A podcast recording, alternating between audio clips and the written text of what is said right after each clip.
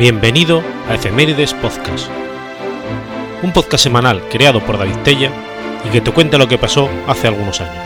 Episodio 207, semana del 2 al 8 de diciembre.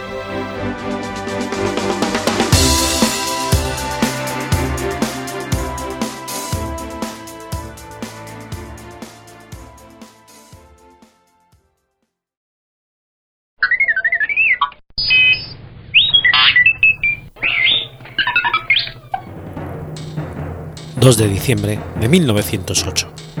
Puyi es nombrado emperador. Puyi reinó en China con el título de emperador Xuantong desde 1908 hasta la abolición del gobierno imperial en 1912. El nombre con el que se le ha conocido tradicionalmente en Occidente, Puyi, era en realidad su nombre de pila. Llamar por su nombre de pila a un emperador era algo totalmente inaceptable en la Chile imperial. Este tabú se mantenía incluso después de su muerte, tras la cual el emperador se le confería un nombre de templo, que era con el que se le conocería en la posteridad.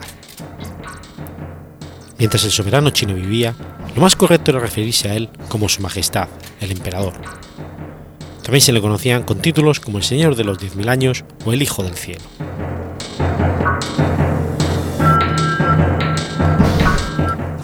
En 1898, el emperador Guangxu fue apartado del poder en un complot orquestado por su tía, la anciana emperatriz viuda Cixi, apoyada por los grupos conservadores de la corte Qing.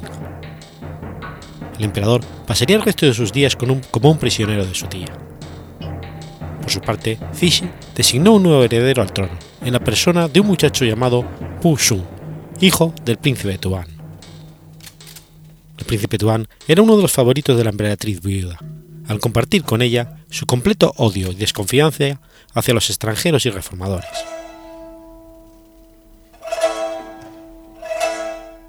Durante la rebelión de los Boxers, el príncipe Tuan asumió una postura de total apoyo a estos, mientras oficiales más moderados de la corte, como Ron Glu, advirtieron a la emperatriz sobre lo peligroso de relacionarse con los violentos rebeldes. Cuando el movimiento Boxer finalmente colapsó, Cixi degradó al príncipe Tuan y lo mandó al exilio, al tiempo que cancelaba el nombramiento de su hijo. En contraste, la gobernante arregló el matrimonio de la hija de Ronglu con el príncipe Chun, prometiendo que si la pareja tenía un hijo varón, éste sería designado heredero al trono. El hijo del príncipe Chun nació el 7 de febrero de 1906 y fue llamado Puyi, el 13 de noviembre de 1908, mientras el emperador Wanshu agonizaba, Cixi ordenó que, el príncipe Chun y su hijo fueran convocados a la ciudad prohibida. En nombre del emperador, se emitió un edicto en el que se proclamaba a Puyi como el sucesor de Wanshu y al príncipe Chun como príncipe regente. Wanshu moriría el 14 de noviembre.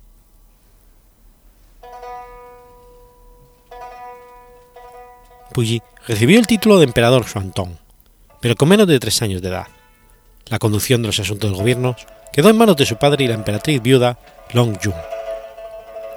De hecho, en concordancia a las tradiciones de la corte, era la emperatriz viuda quien tenía la última palabra en las decisiones del régimen.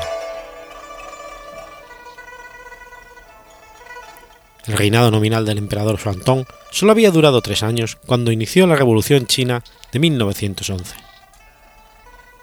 Yuan Shikai recibió la misión de sofocar la revuelta, pero al mismo tiempo comenzaban negociaciones con los rebeldes encabezados por Sun Yat-sen. El resultado final fue un documento que formalizaría el fin del gobierno imperial y el establecimiento de la república, y fue firmado por la emperatriz Long Yu el 12 de febrero de 1912. Los artículos de tratamiento favorable permitieron a Puyi conservar muchos de los privilegios que sus ancestros habían disfrutado. El emperador Xuantong retuvo su título y se le permitió continuar viviendo en la mitad norte de la ciudad prohibida. Además, la República de China se comprometió a rendirle todos los honores correspondientes a un monarca extranjero y pagarle una subvención anual de 4 millones de dólares.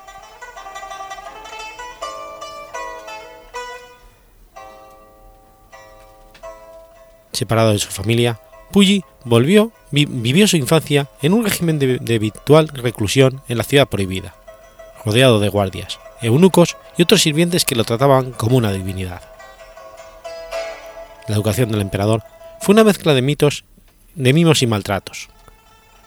El pequeño tenía que seguir todas las reglas del rígido protocolo imperial chino y era incapaz de comportarse como un niño normal. Si bien Puyi sí podía ver a su familia. Esto ocurría en raras ocasiones y siempre bajo las asfixiantes normas de la etiqueta imperial. La consecuencia fue que la relación del emperador con sus padres resultaría distante, y éste se encontrara más apegado a su nodriza, la señorita Wang. Posteriormente, Puyi comenzó a recibir las visitas de sus hermanos y primos, quienes proporcionaron un cierto aire de normalidad a su singular infancia. Al establecerse la República, sucedió un periodo de inestabilidad política y social en China. Aprovechando esto, el general pro-monarquista Zhang Shun ejecutó un golpe de Estado los primeros días de julio de 1917, restableciendo al emperador Juan Xuantong y asumiendo él mismo el cargo de regente del imperio. La República, por su parte, encontró el apoyo del general Duan Qi. En medio de las escaramuzas, un avión republicano realizó lo que se consideró el primer bombardeo aéreo de la historia de China, causando algunos daños en la ciudad prohibida. Derrotado, Zhang Shun fue acogido en una representante diplomática holandesa, mientras que Puyi, su familia y el resto de la corte resultaron asuntos de toda responsabilidad en la malograda restauración, por lo que continuaron disfrutando de los artículos de tratamiento favorable.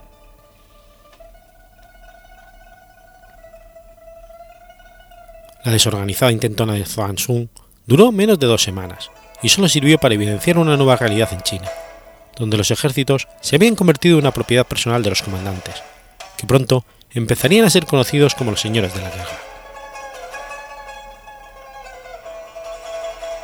En 1919, Reginald Johnson entró al servicio de la corte King. Tras su primera entrevista con el emperador, el académico británico registró sus impresiones en un reporte dirigido a las autoridades británicas. En ese documento Johnson menciona, parece estar físicamente robusto y bien desarrollado para su edad. Es un chico muy humano, con vivacidad, inteligencia y un entusiasmo sentido del humor.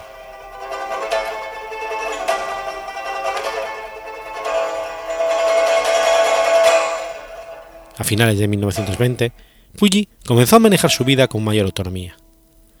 El emperador logró romper con muchas de las convenciones y formalidades que resultaban y regulaban su existencia. Simbólico de esto fue el hecho de que por primera vez pudiera salir de la ciudad prohibida. Posteriormente, el emperador habría de repetir sus paseos al exterior a pesar de la fuerte oposición de los conservadores miembros de su corte. Ese mismo año, Puyi conmocionó a su entorno al empezar a utilizar anteojos y un año después cuando cortó su tradicional trenza manchú. Desde el 11 de marzo hasta después del 1 de diciembre de 1922, tuvieron lugar los rituales y ceremonias correspondientes a las grandes nupciales del emperador. Puyi eligió una niña llamada Wen Xiu de entre las candidatas a emperatriz.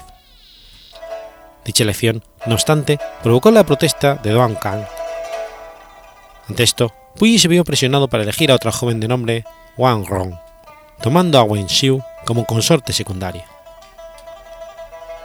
El emperador nuevamente sacudía las tradiciones al negarse a tener más esposas. Sin embargo, ambos matrimonios resultarían infelices. Wen Xiu solicitó el divorcio en el 31 y seis años después fue reemplazada por una chica de la corte llamada Tan Yuling. Wang Rong, por su parte, se refugió en el consumo de drogas. Se puede afirmar que Puyi nunca manifestó ningún tipo de interés en sus primeras esposas. Tampoco está documentado que el emperador haya engendrado hijos. El ceremonial de grandes nupcias también implicaba que Puyi había llegado a su mayoría de edad. Según, según la tradición, este era el momento en que se convertiría en verdadero gobernante de China. En 1923, Zheng Xiangshu fue nombrado tutor de Puyi, convirtiéndose a partir de entonces en un estrecho colaborador del destronado emperador.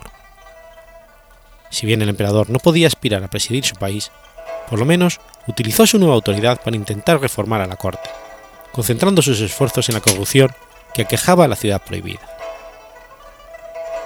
La situación alcanzó un punto crítico cuando el emperador se disponía a realizar el inventario de una de las bodegas imperiales. La madrugada del 27 de junio de 1923 se desató un misterioso incendio en esa bodega. La culpa recayó en los eunucos quienes se creía habían causado el fuego para ocultar sus robos.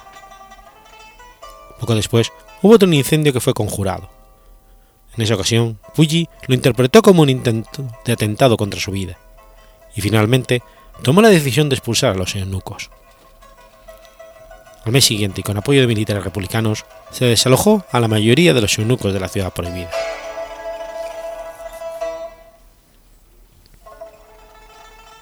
Puyi consiguió mantenerse como residente de la ciudad prohibida después de la fallida revuelta de Zanshun, conservando a su lado un séquito de personal y a sus servidores eunucos, y continuando su educación bajo la tutela de Reginald Johnson.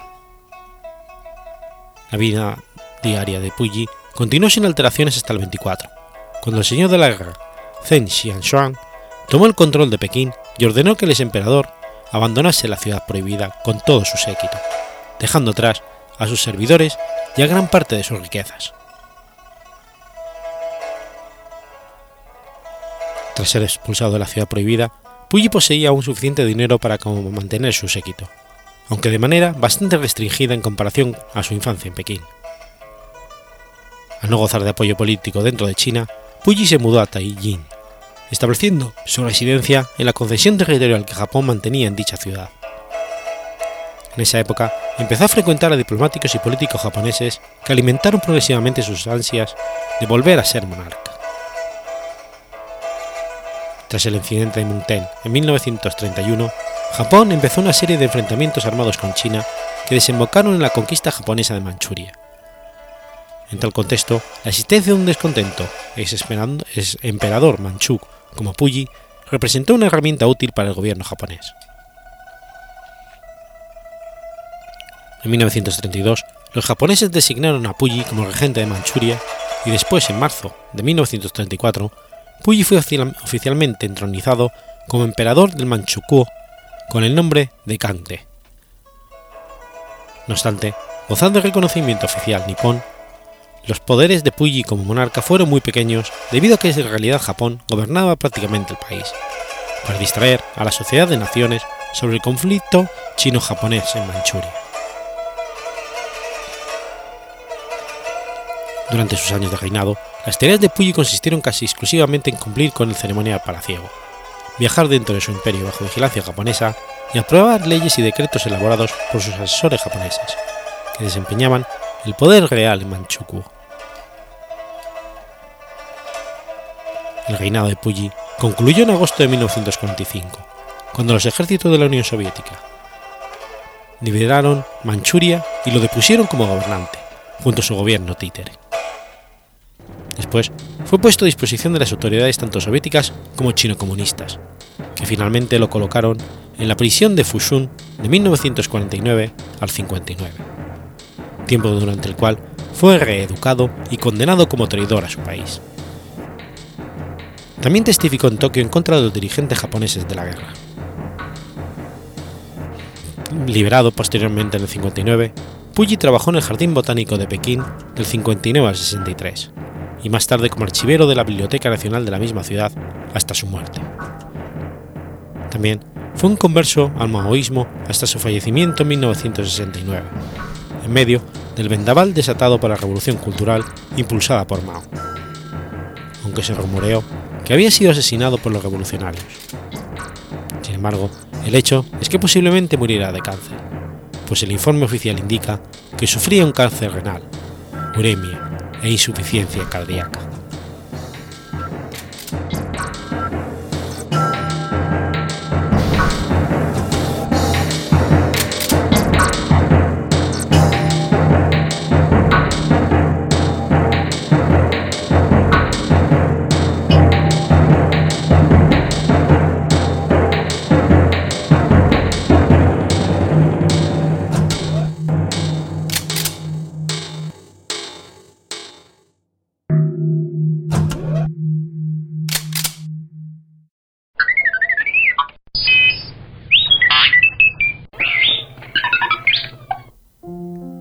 3 de diciembre de 1895.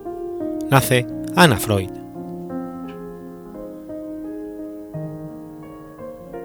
Anna fue la sexta y última hija del matrimonio de Sigmund Freud y Martha Bernays. Su madre estaba agotada física y mentalmente, lo que motivó que fuera confiada inmediatamente a los cuidados de la institutriz católica Josephine Ziglax, una joven con la que mantuvo un vínculo de privilegiado. Años más tarde, en una correspondencia a Eton Ana se refirió a Josephine como la relación más antigua y más genuina de mi niñez, y su vínculo con ella inspiraría sus posteriores conceptos de madre psicológica y los contenidos del artículo Perder y ser perdido. Mantuvo una relación distante con su madre y sentimientos de gran ambivalencia con su hermana Sophie, la preferida de Marta y la más bonita de las hijas, condición que Ana trató de compensar con su desarrollo intelectual.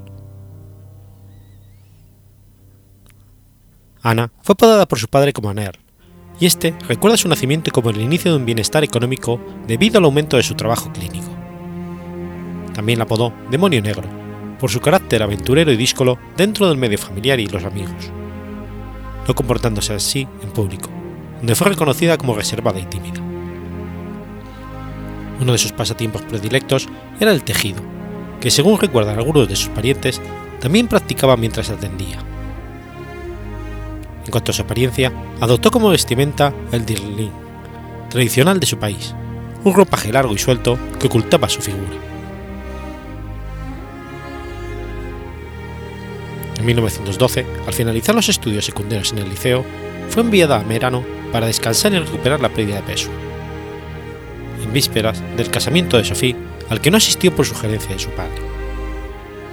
Esta exclusión formó parte de los malestares y amarguras que ella venía sufriendo pasaba periodos de gran fatiga y hablaba de ello como eso, que la hacía cansarse y sentirse tonta.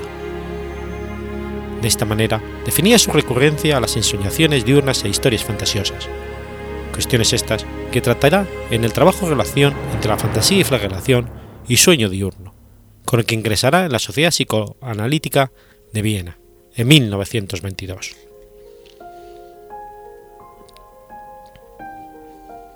En Ana primaban las identificaciones masculinas. No obstante, tuvo varios pretendientes. Sin embargo, todos fueron rechazados, unos por ella y otros por su padre, siendo Ernest Jones el más famoso de ellos. A los 18 años quedó como única hija en su hogar, acompañando a su padre, que ya tenía 65 años, y penaba por el alejamiento de sus hijos.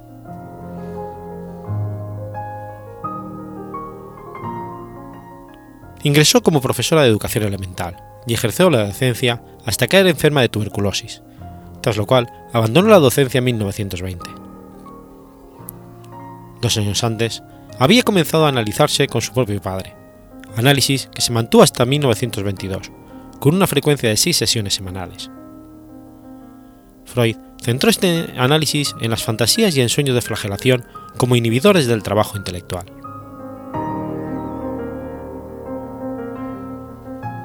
Junto con Bernfeld, militante sionista y socialista, Anna apoyó la creación del asilo e institución Baumgarten para niños judíos huérfanos de guerra. Allí se formó un grupo dedicado a estudiar los problemas de aprendizaje y de psicología del niño, en el que participaron también Willy Hofer y August Einhorn.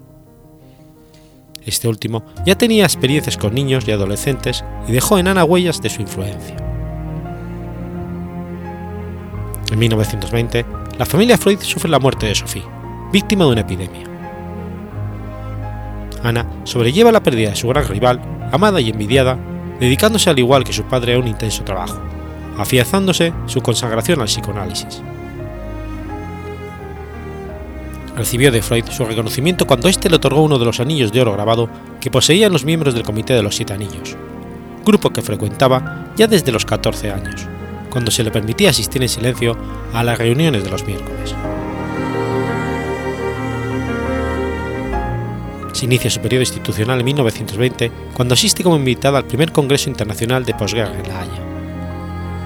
Dos años más tarde, a los 27, ingresa en la Sociedad Psicoanalítica de Viena como psicoanalista de niños, pues la clínica con adultos era vedada a los profanos. En 1921 había conocido a Lou Andreas Salomón, psicoanalista de origen ruso que ocupa el lugar de buena madre y madre analista, encontrando en ella una imagen femenina y maternal y una valiosa ayuda para la elaboración del citado trabajo sobre las fantasías de flagelación. En 1923, ya declarada, declarada la enfermedad de Freud, con su primera operación, decide no instalarse en Berlín y quedarse a su lado. Asiste a las recorridas por el servicio de psiquiatría del Centro Hospitalario Universitario de Viena, de Walter Jager, conociendo allí a Henry Hartmann. Esta experiencia hizo que retomara su análisis con Freud, siendo consciente de las dificultades que implicaba el manejo de la transferencia. Otoño de 1925, ya finalizado el análisis con su padre, crea con Max Eitingon un vínculo cuasi analítico que finaliza en 1930, debido a las resistencias de Ana a profundizar sobre la relación de fuerte apego a su padre. En esta época, Ana estaba inmersa en los conflictos de rivalidad con su madre por el cuidado de la salud de Freud.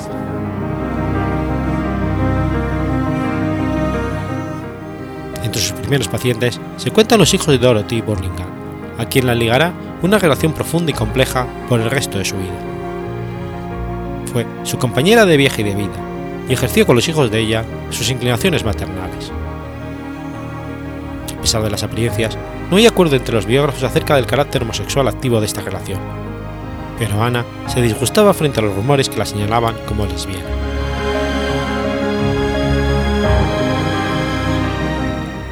1924 ocupa el lugar de Otto Rank en el comité, y un año más tarde es designada secretaria del Instituto Psicoanalítico de Viena.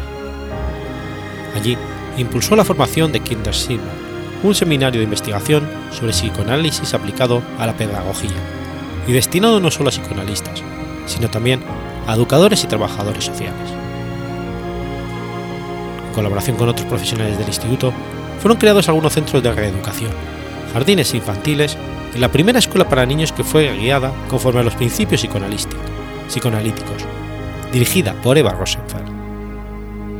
Fueron asimismo consultados por el municipio de Viena para la orientación de niños con dificultades.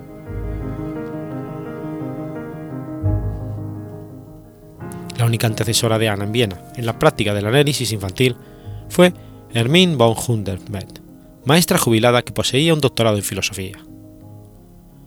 En realidad su verdadera competidora habría de ser Melanie Klein.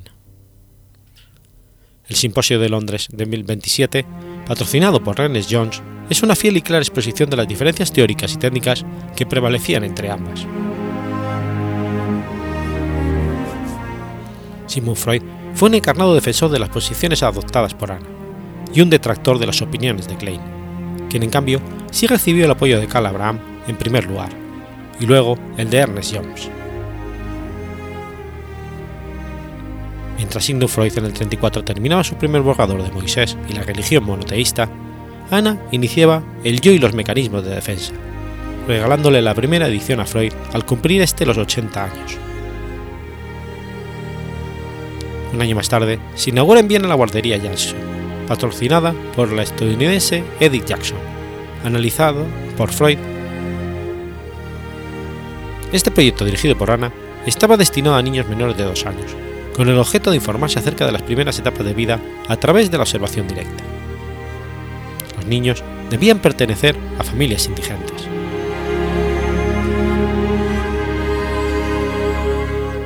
En 1933 había sido promulgada la ley antisemita, lo que dio origen al éxodo de psicoanalistas alemanes y austriacos. Pero es en 1938 que la familia Freud decide partir de Viena, tras la invasión de las tropas de Hitler. Jones y Marie Bonaparte, junto con Dorothy Burlingame, organizan la salida de la familia Freud hacia Inglaterra. Su casa ya había sido allanada en dos oportunidades, y Anna y Martin habían sido llevados por la Gestapo para ser interrogados. Ya en Londres, Ana se ocupó con exclusividad del cuidado de la salud de su padre, quien luchaba contra el cáncer. Al morir este, Ana enfrenta el duelo trabajando arduamente. Organiza entre el 40 y el 42 varias residencias para niños evacuados y refugiados, siendo la guardería Hampstead, que funcionaba en el Hampstead Clinic de Londres, la más destacada. El clima de la Sociedad Británica de Psicoanálisis se enrareció con la llegada de los analistas vieneses. Jones, fundador de la misma y protector de Melanie Klein, se lleva tironeando por ambas partes, resolviendo tal contradicción con su retiro. Tras la muerte del padre del psicoanálisis, se estableció la lucha para definir cuál de las dos corrientes sería proclamada su heredera.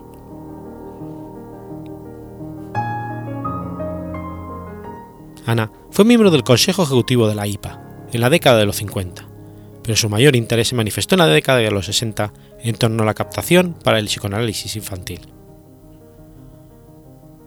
A partir de 63 empezó a delegar la dirección del Hampstead Clinic. Estaba preparando su vejez, siempre junto a Dorothy, con quien realizó numerosos viajes. Su principal preocupación se centraba en el futuro de la clínica, y si bien delegaba funciones, nunca lo hacía totalmente.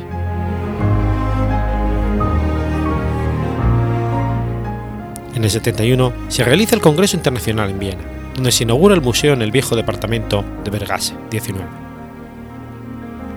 Ana ya tenía 75 años y mantenía la esperanza de que en esa oportunidad la IPA aprobara y reconociera oficialmente la formación de los psicoanalistas de niños en la Hampstead Clinic.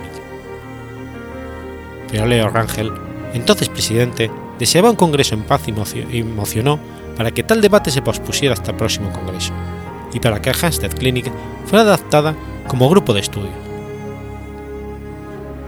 La Sociedad Británica de Psicoanálisis temía que la clínica de Ana se convirtiera en una sociedad paralela. Ana presentó entonces su renuncia a la IPA y a Rangel, quien le ofreció el cargo de presidente honorario. A partir del 76, Ana delegó la dirección de la clínica. Dictó clases en la Facultad de Derecho de Yale y mantuvo con sus alumnos una relación libre y placentera. Esta experiencia fue recogida en tres volúmenes sobre el niño y el derecho, en coautoría con Goldstein y Solnit. En el 75, su salud se vio afectada sin poder llegarse a un diagnóstico preciso. Fue tratada por una anemia y requirió internaciones periódicas.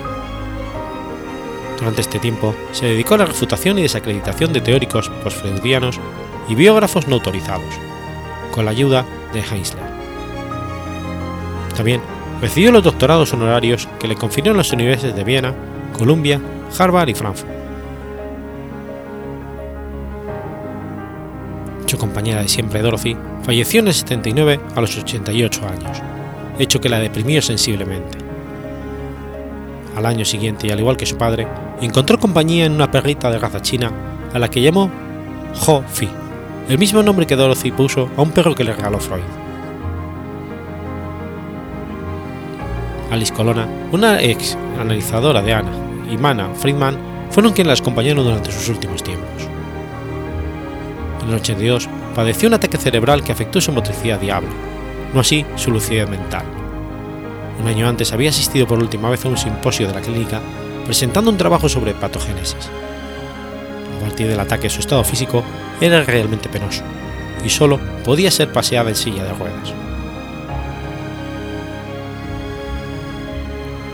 Murió mientras dormía en la madrugada del 9 de octubre del 82. Su cuerpo fue incinerado en el crematorio de Golden Slim, donde también reposan las cenizas de sus padres.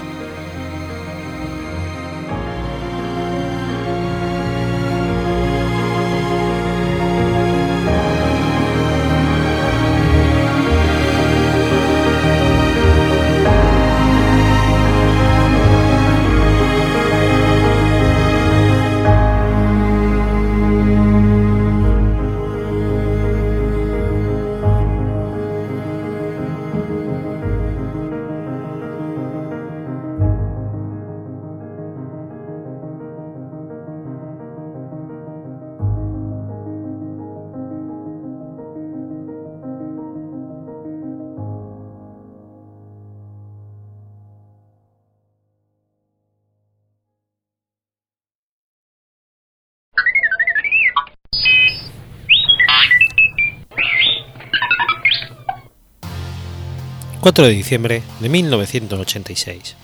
Muere Campo Elías Delgado. Campo Elías Delgado Morales fue un asesino colombiano y veterano de la Guerra de Vietnam. El 4 de diciembre de 1986 se convirtió en asesino relámpago cuando asesinó a 29 personas e hirió a 15 más en tres sitios de Bogotá. Un edificio al norte donde dictaba clases particulares de inglés, el edificio donde vivía y el restaurante Poseto, que visitaba regularmente. El crimen es conocido como la masacre de Poseto.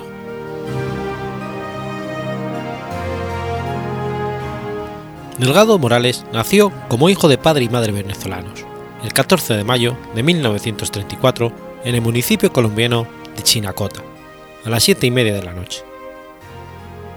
De eso dio fe su padre Elías Delgado ante la notaría de, Durania, tres días después, y sirvieron como testigos Jaime Ariza y Jesús María Gamboa, según rezan en el descolorido folio 11, considerado como única prueba física del enigmático personaje. En el 39, cuando tenía 5 años, viajó con sus padres a Chinacota, y de allí a Bucaramanga. Después de estudiar en el provincial de Pamplona, rompe relaciones con su madre y parte rumbo a Argentina donde contrae matrimonio y tiene un hijo. Cuando se entera del suicidio de su padre en un parque de Bucaramanga, decide enrolarse como en las fuerzas militares. Aunque Campo Elías dijo haber sido reclutado a los 36 años por el ejército estadounidense, no existen pruebas de que sirvió en las Fuerzas Armadas de los Estados Unidos. Días después del crimen, el periódico Los Angeles Times reportó no haber encontrado rastro alguno de Campo Elías Delgado en los archivos del Pentágono. Durante un tiempo vivió en las calles de Nueva York. Después de pelear con un ladrón, regresó a Bogotá, Delgado impartía clases privadas de inglés y estaba estudiando lenguas modernas en la Universidad Javeriana de Bogotá. Era incapaz de desarrollar relaciones o amistades con otras personas y culpaba a su madre, que con los años el resentimiento contra su madre creció, hasta culminar con su asesinato y la masacre posterior.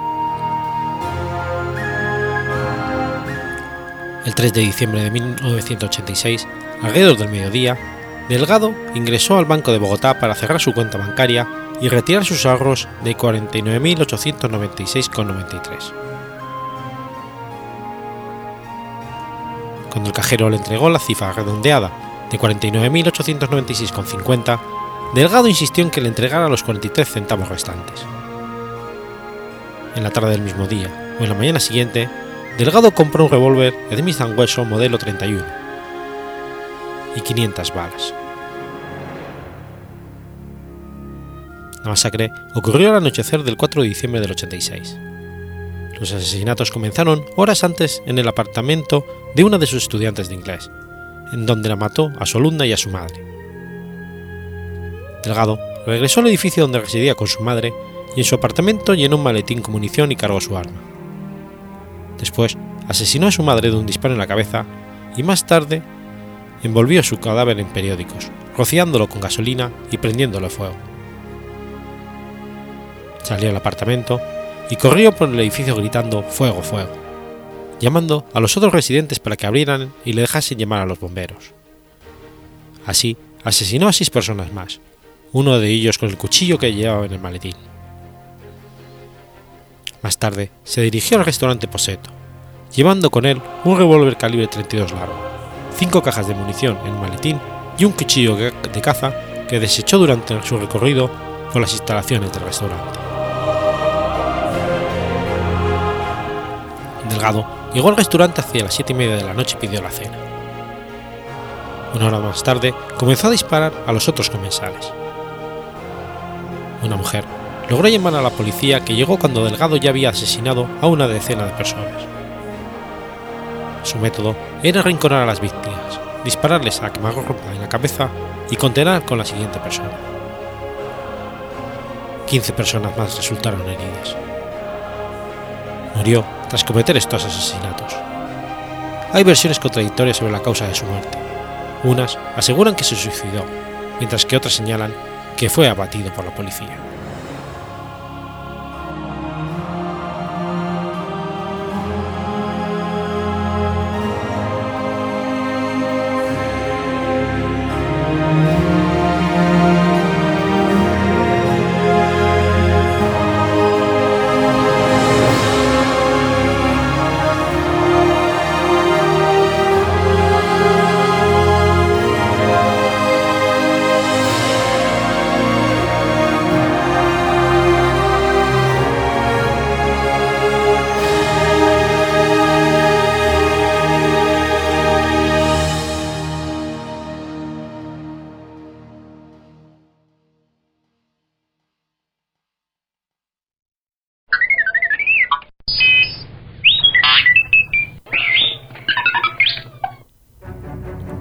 5 de diciembre de 1082. Muere, Ramón Berenguer II de Barcelona.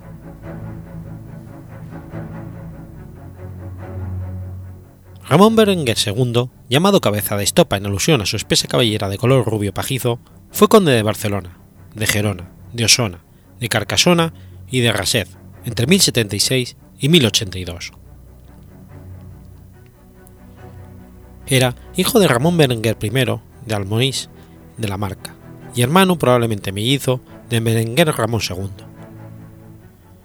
Contrajo matrimonio hacia el año 1075 con Mafalda de Apulia, hija de Roberto Guiscardo, duque de Apulia y Calabria, y de su mujer Siquelgaita de Salerno, y hermano aquel de Roger I de Sicilia, hijos ambos de Tancredo de Hauteville y de Fredesinda de Normandía. De este matrimonio nacería el futuro heredero del condado de Barcelona, Ramón Berenguer III el Grande. El testamento de su padre establecía que Ramón Berenguer y su hermano debían gobernar en igualdad de condiciones, aunque en realidad existieran ciertos privilegios en favor del conde cabeza de estopa. En un momento determinado, Ramón Berenguer se vio obligado a repartir sus territorios con su hermano, reparto que prometió ante los obispos de Barcelona y Gerona, los vizcondes de estas ciudades y el vizconde de Cardona.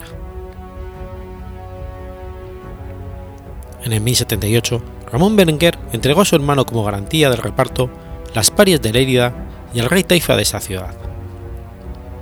Barcelona, Urgel y Lérida luchaban contra la taifa de, de Saracusta, cuyo ámbito de influencia retrocedió, tanto por la zona leridana como por la repoblación cristiana que llegaba hasta Torregrosa. En el 1079, la cuenca de Barberá estaba ya repoblada por cristianos. A finales del 1077, el Papa Gregorio VII envió a Gerona su legado, Amat de Olorón, para dar impulso a sus ideas de reforma de la Iglesia. Es posible que Amat aprovechara su estancia en la ciudad para intentar que Ramón Berenguer y su hermano se reconciliaran, ya que su padre había dejado bajo tutela papal a sus hijos en su testamento.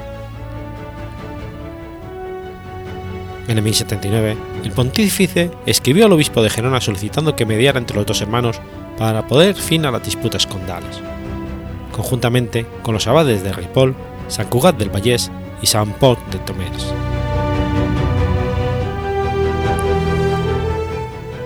Ese mismo año, Ramón y Berenguer se reparten la ciudad de Barcelona, Castelbel y su marca, Olerdal, Villafranca del Penedés, Balmol, Enviú, Gabá, Valleja y otros dominios. Ambos hermanos se convirtieron. ambos hermanos combinaron residir de forma alternativa durante seis meses en el Palacio Condal. Las funciones soberanas quedaron indivisas, así como las rentas por juicios, mercados, moneda y unos patios en Barcelona. Sin embargo, Berenguer siguió reclamando y en el 1080 obtuvo de su hermano la mitad del castillo de Barberá, del de la Bleda y de los condados de Carcassonne y Rasés. Ramón se comprometió a compartir todas las futuras adquisiciones, incluyendo las naves que se construyeran y las que se compraran. Acordaron también que la expedición prevista para el siguiente verano se realizara conjuntamente. Finalmente esta expedición no se llevó a cabo, seguramente por los cambios que había sufrido los reinos de Taifa.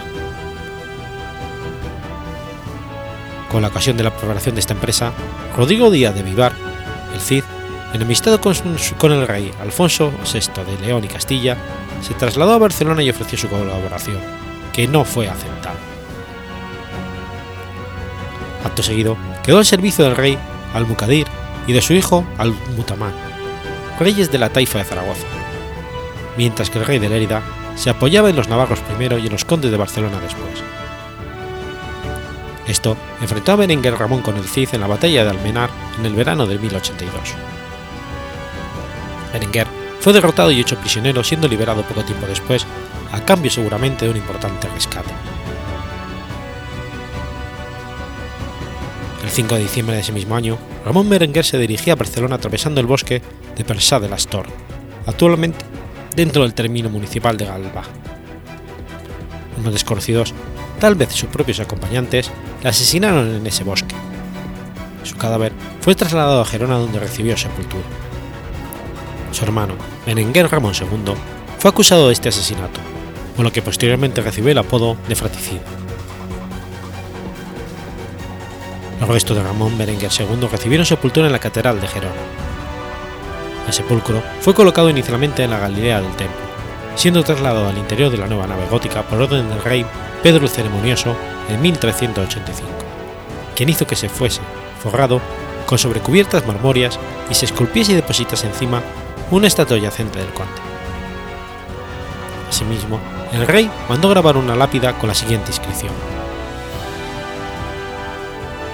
En esta tumba yace el cuerpo del ilustre y poderoso varón señor Ramón Berenguer, conde de Barcelona, hijo del señor Ramón Berenguer, conde de Barcelona, quien instituyó los musats, que por la cantidad y densidad de rizos encrespados fue llamado cabeza de stop, y que, siendo herido, murió en la ciudad de Gerona el 5 de diciembre del año 1082, y fue sepultado en una tumba construida en la presente SEO, en el exterior al lado de la puerta. Posteriormente, trasladado por el ilustrísimo príncipe y señor Pedro III, rey de Aragón, octavo descendiente del mismo conde, el 5 de noviembre del año del señor 1385, y quincuagésimo de su reinado.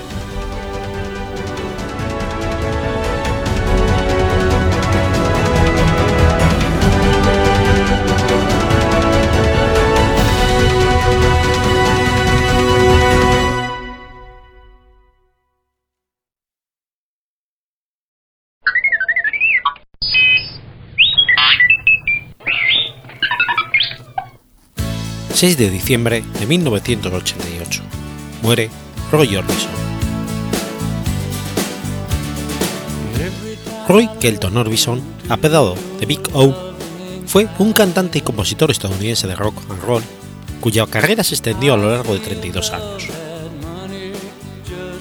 Orbison nació en Vernon, Texas, como segundo hijo de Nadine y Orville Lee. Tras trasladarse a Fort Worth hacia 1943, para encontrar trabajo en las fábricas de munición y material aéreo a pleno rendimiento por la Segunda Guerra Mundial, la familia se mudó por segunda vez hacia finales del 46 a una pequeña ciudad dedicada al petróleo, Wink. La música fue parte importante de su vida familiar. En 1949, a los 13 años, organizó su primer grupo musical, The Wing Westerners, y cuando no estaba cantando en ella, tocaba la guitarra y escribía canciones. El grupo aparecía cada semana en una emisora de radio, de Kermit, Texas. Orbison se graduó en la Wick High School en 1954. Estudió en el North Texas State College en Denton, Texas, durante todo un año, y se matriculó en Odessa Junior College en el 55 para estudiar historia e inglés los Wing Westerners tuvieron bastante éxito en la televisión local. Actuaron 30 minutos por semana en la KMID y luego en la KOSA. Uno de los invitados de su actuación fue Johnny Cash, quien les facilitaría la firma de un contrato con su productor, Sam Phillips, de Sound Records. Rebautizaron el grupo como The Ten Kings y Orbison abandonó la facultad en el 56, determinado a hacer de la música una ocupación seria. Muchas de las primeras canciones que grabó fueron producidas por Sam Phillips, quien además de Akash producía a Jerry Lee Lewis, Carl Perkins y Elvis Presley. Orbison consiguió su primer éxito comercial en julio del 56 con Oh Dowie, una canción escrita por unos amigos de Orbison en la universidad. Su canción Claudette fue grabada por los Everly Brothers como la cara B de su primer número uno, All I Have to Do His Dreams. Sin embargo, los sonidos rockabilly blues de los artistas de Sun no proporcionaron a Orbison demasiado éxito y su carrera pareció estancarse, aun a pesar de que los fans del rockabilly consideran estas grabaciones de las mejores escritas en este género.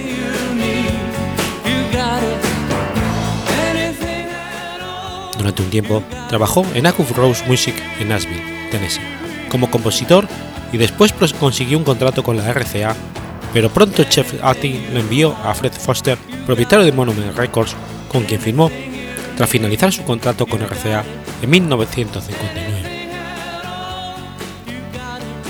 En Monument, Foster le animó a que rompiese con su estilo establecido. Bajo su guía, empezó a escribir sus propias canciones solo o en colaboración con John Melson y más tarde con Bill Dees, desarrollando su característica voz operística y creando un sonido inaudito en el rock and roll de la época. Su primera grabación, Uptown, fue un éxito moderado. Con la realización de Only the Lonely y su inmediata llegada a lo más alto de la lista de éxitos, se convirtió en una estrella internacional. Siguiente sencillo, Running Scared, se convirtió en el número uno de los Estados Unidos. A lo largo de su estancia en Monument Records, sus instrumentistas fueron un grupo de músicos de estudio excepcionalmente liderados por Bob Moore.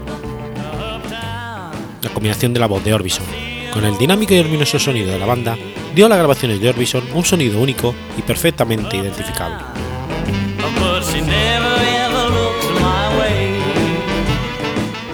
Orbison fue una poderosa influencia sobre contemporáneos como Rolling Stones.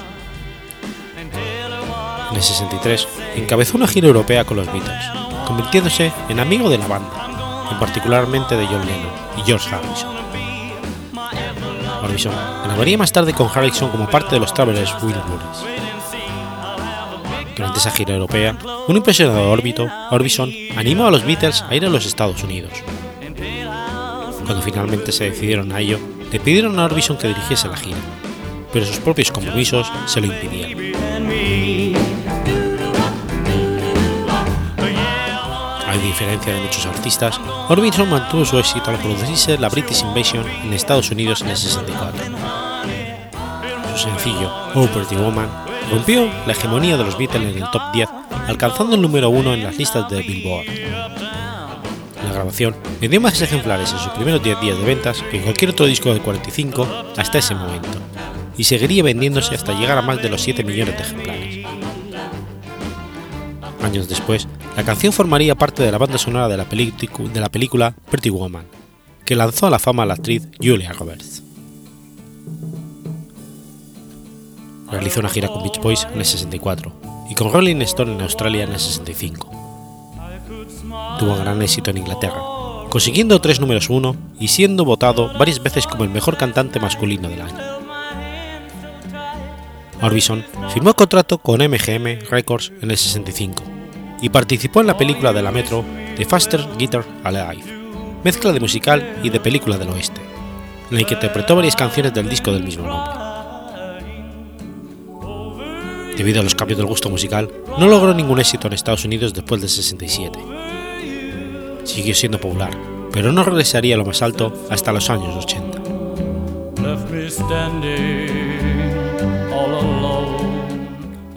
Tuvo problemas con su vida personal. Murió su mujer, Claudette, en un accidente de moto el 6 de junio del 66.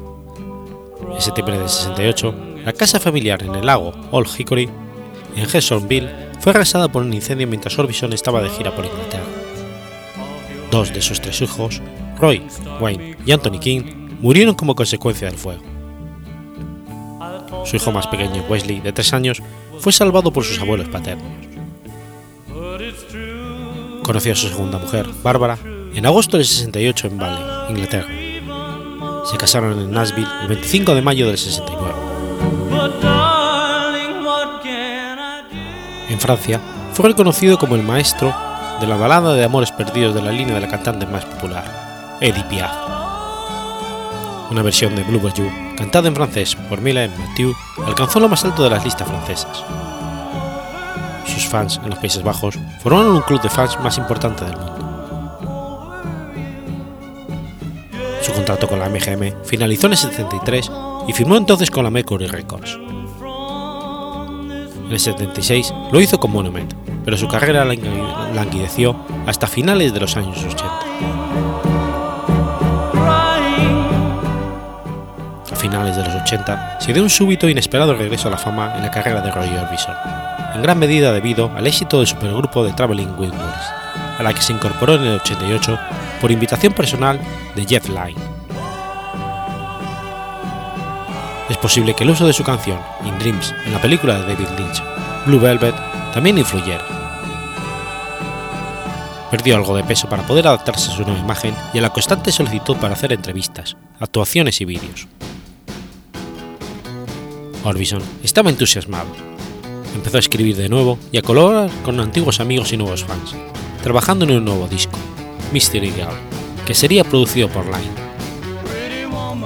A quien Orbison consideraba el mejor productor con el que había trabajado. El 19 de noviembre del 88, Orbison se fue a Europa donde se le otorgó un premio a los Diamond Awards en Amberes. En ese show se realizaron las tomas para el vídeo You Got It, el último que realizó. El tema alcanzó un notable número 9 en el Billboard Hot y fue el número 1 en las decenas de países de todo el mundo. Ese mismo día concedió varias entrevistas en una apretada agenda. Día más tarde, y a pesar de la resistencia del propio gerente del club en Boston, en el que iba a tocar, Orbison dio un gran concierto, por lo cual recibió una gran ovación del público. El 4 de diciembre tocó en Highland Heights, Ohio. Este fue su último concierto. Agotado, regresó a su casa en Henderson para descansar durante unos días antes de volar de nuevo a Londres para grabar dos vídeos de Traveling Wilburys. El 6 pasó el día jugando con aviones de modelaje con sus hijos. Después, tras cenar en casa de su madre, en Hendersonville, Tennessee, Orbison murió de un ataque al corazón. Tenía 52 años. I need you. I'll treat you right. Come with me, baby. Be mine tonight.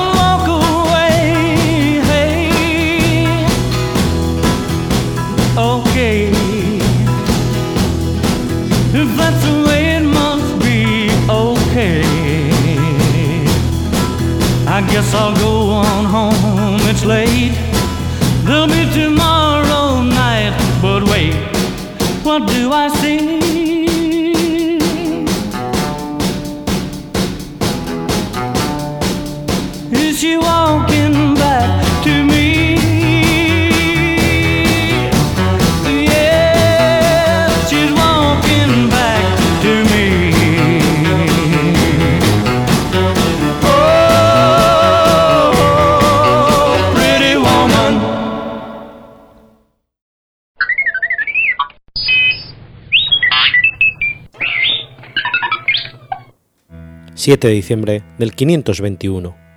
Nace San Columba. San Columba, llamado también en ocasiones Columba de Iona, fue una destacada figura entre los monjes misioneros gaélicos que reintrodujeron el cristianismo en Escocia a comienzos de la Edad Media.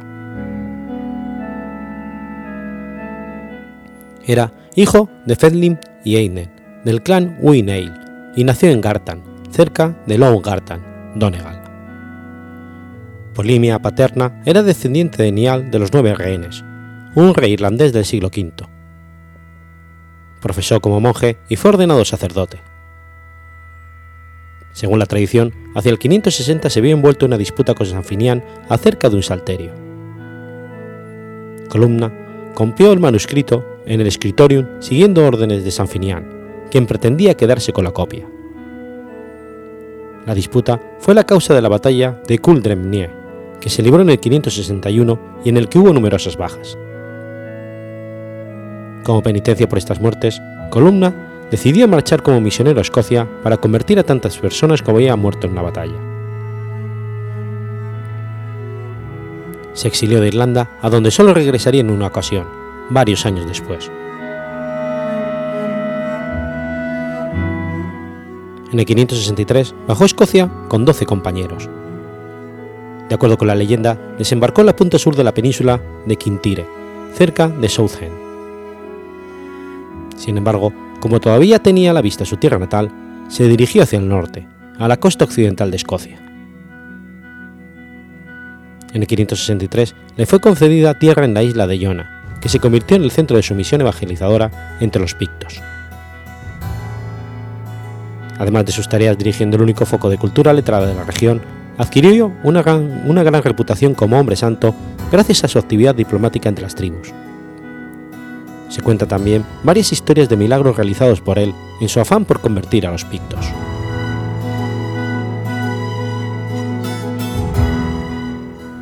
Visitó al rey pagano Bridey I, rey de Fortriu, en su sede de Inverness, y consiguió ganarse su respeto. Desde entonces jugó un importante papel en la política del país. Fue muy enérgico en su predicación del Evangelio y además de fundar varias iglesias en las Hébridas, trabajó para convertir su monasterio de Iona en una escuela para misioneros. Fue un renombrado hombre de letras, al que se le atribuye la composición de varios himnos y la copia de su propia mano de más de 300 libros. Una de las pocas veces, si no la única que dejó Escocia tras su llegada, fue hacia el final de su vida, cuando regresó a Irlanda para fundar el monasterio de Durrow.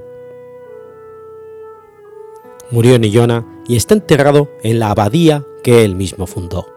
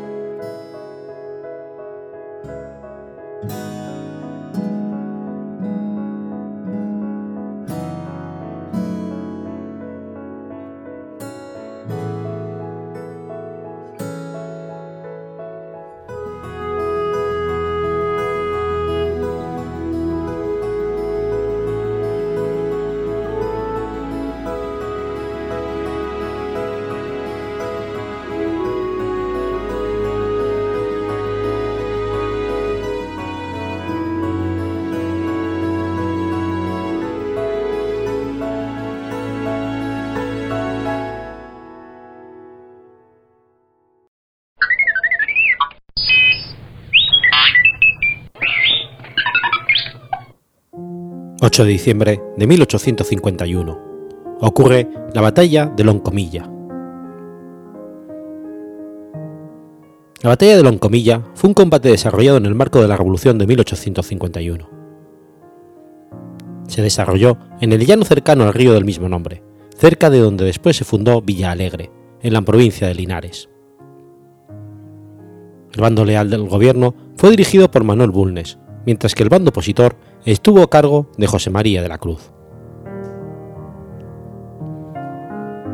El candidato oficial del gobierno a la, presidencia de la República, el estadista Manuel Montt, obtuvo un gran triunfo en las urnas de las elecciones del 25 de junio de 1851. Los partidarios del general José María de la Cruz, el caudillo del sur, apoyado por el liberalismo chileno, entendieron que la elección estaba vinculada y viciada por el franco y no encubierto apoyo del gobierno al candidato oficial y por la intervención electoral del Ejecutivo. Iba a empezar la, la revolución de 1851 en Concepción y en La Serena, entonces ciudades extremas del territorio, equidistantes de Santiago y todas tres las más antiguas del país.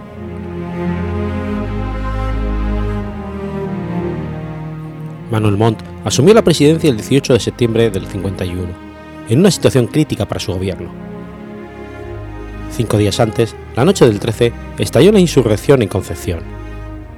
La encabezaron Fernando Paquedano Rodríguez y Cornelio Saavedra. De la Cruz se negó a dirigirlo. Mientras que ya el 7 de septiembre se había revelado en La Serena los dirigentes opositores y extendido su influencia en toda la provincia, los dirigían los fugitivos José Miguel Carrera Fontecilla y Benjamín Vicuña, que rápidamente organizaron una milicia. Las noticias de ambas sublevaciones animaron la de dos batallones del regimiento Chacabuco, que entraron en Santiago el mismo día en que Montt asumió la presidencia, siendo sometidos a duras penas.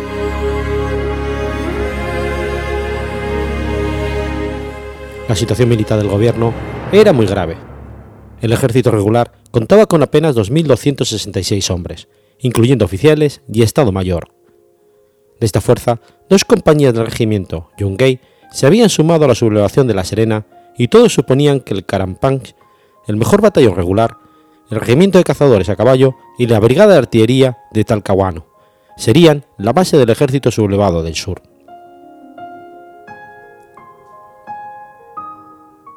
Con las tropas leales, el general Bulnes partió a Talca a organizar la resistencia contra la mayor amenaza, los rebeldes de Concepción, en tanto que hay las fuerzas que prefirieron seguir leales al gobierno se replegaron al norte. Bulnes decidió reunir en Chocoa las fuerzas recuperadas de Concepción, los cuerpos de Talca y las unidades que venían en camino. Con ellas formaría el ejército gubernamental que el 2 de noviembre iniciaría su marcha al sur contando con 3.345 hombres. Mientras que de la Cruz asumía el mando de las fuerzas sublevadas en Concepción, por temperamento decidió no tomar la ofensiva y organizar sus fuerzas. A su ejército de las tropas veteranas de la frontera y las milicias cívicas de la provincia de Concepción sumó algunos centenares de mapuches de los caciques Maguil Bueno y Catrileo, con la ayuda de mecánicos y armeros alemanes. Logró tener el armamento para un ejército de 4.000 hombres. El 22 de octubre, De la Cruz llegaba a su hacienda de Peñuelas, donde se enteró de la derrota de Carrera en Petorca, que le obligaba a tener que tomar la ofensiva. El 25 ocupó Chillán, mientras que Bulnes inició su camino a la ciudad el 19 de noviembre. De la Cruz no la atacó y decidió negociar, ofreciendo una tregua para que se organizaran nuevas elecciones, lo que Bulnes rechazó mientras se ubicaba en los alrededores de la ciudad. De la Cruz formó su línea de batalla en posiciones bastante ventajosas, a lo que sumaba que gran parte de las municiones de las tropas gubernamentales habían quedado inutilizadas en el cruce del río Núñez, obligando a Bulnes a no afrontar al enemigo y resolver retroceder a Talca, su base de operaciones. En la madrugada del 29 marchaba rumbo a Oriente con sus fuerzas. El 7 de diciembre Bulnes organizó una fuerza para atacar por sorpresa al enemigo que le seguía en la medianoche. En la madrugada siguiente, los gubernamentales tomaron el camino del sur sorpresivamente, tomando desprevenido de la cruz, que envió a Baquedano ya que el área se hallaba desguarnecida y por ahí Bulnes podía flanquear al enemigo. Maniobra imposibilitada por el movimiento de Baquedano. Sin embargo, en su apuro, la caballería rebelde quedó separada del otro lado del río Loncomilla. Bulnes llegó al pueblo de Reyes y analizando su situación decidió presentar batalla a pesar de que su sorpresiva maniobra había sido frustrada. Con ambos ejércitos desplegados, Bulnes envió una columna con la orden de flanquear el ala derecha enemiga y atacarle por la retaguardia, mientras que su secretario Antonio García Reyes debían distraer al enemigo enfrentándolo de frente con el resto de la infantería y la artillería. De la Cruz ocupó el pueblo y, y se atrincheró en él. Bulnes ordenó el ataque frontal y se produjo una sangrienta lucha casa por casa. Los rebeldes aplicaron un fuerte fuego contra su enemigo, pero esto impidió su avance. El campo quedó sembrado de cadáveres. Mientras esto sucedía en el centro, Baquedano intentaba definir la batalla ordenando el ataque de 900 jinetes, llegando al barranco de Barros Negros, donde las filas delanteras cayeron al fondo empujados por quienes le seguían y estos sufrieron el mismo destino empujados por las tropas de retaguardia. la carga terminó en una masacre y dejó sin caballería a los rebeldes. A las 11 de la mañana, tras cuatro horas de lucha, De la Cruz ordenó a sus tropas el repliegue. Se había quedado sin víveres ni municiones y había perdido cerca de un tercio de su ejército. Ante esto, los hombres de Bulnes se lanzaron contra ellos al abandonar sus posiciones defensivas, produciéndose una feroz lucha, y hacia las 3 de la tarde la desbandada rebelde que no paró hasta llegar al río Maule. Los fugitivos llegaron a Bobadilla el día 9, pasando revista apenas 2.000 sobrevivientes. Las deserciones aumentaron. El 11 de diciembre, De la Cruz inició negociaciones con Bulnes, quien le seguía a una distancia prudente. El comandante rebelde estableció su cuartel general en Purapel, donde 16 firmó el Tratado de Purapel, en el que De la Cruz dejaba su ejército a cargo de Bulnes a cambio de la amnistía de él y de sus hombres. El general vencido se retiró a la vida privada y no volvería a pasar a la política. Las fuerzas del gobierno pasarían a lanzar su campaña contra los rebeldes norteños, sometiéndoles a finales del mismo mes.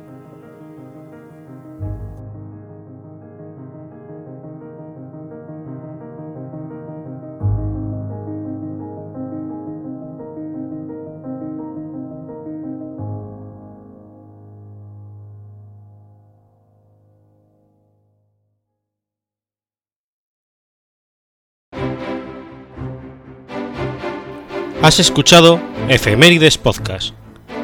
Si quieres ponerte en contacto conmigo, puedes hacerlo por Twitter a la cuenta arroba efemeridespod o mi cuenta personal, arroba telladavid, o por correo electrónico a la dirección efemeridespod.gmail.com. También puedes visitar la página web efemeridespodcast.es. Y recuerda que puedes suscribirte por iTunes y por iBox, y tienes un episodio nuevo cada lunes.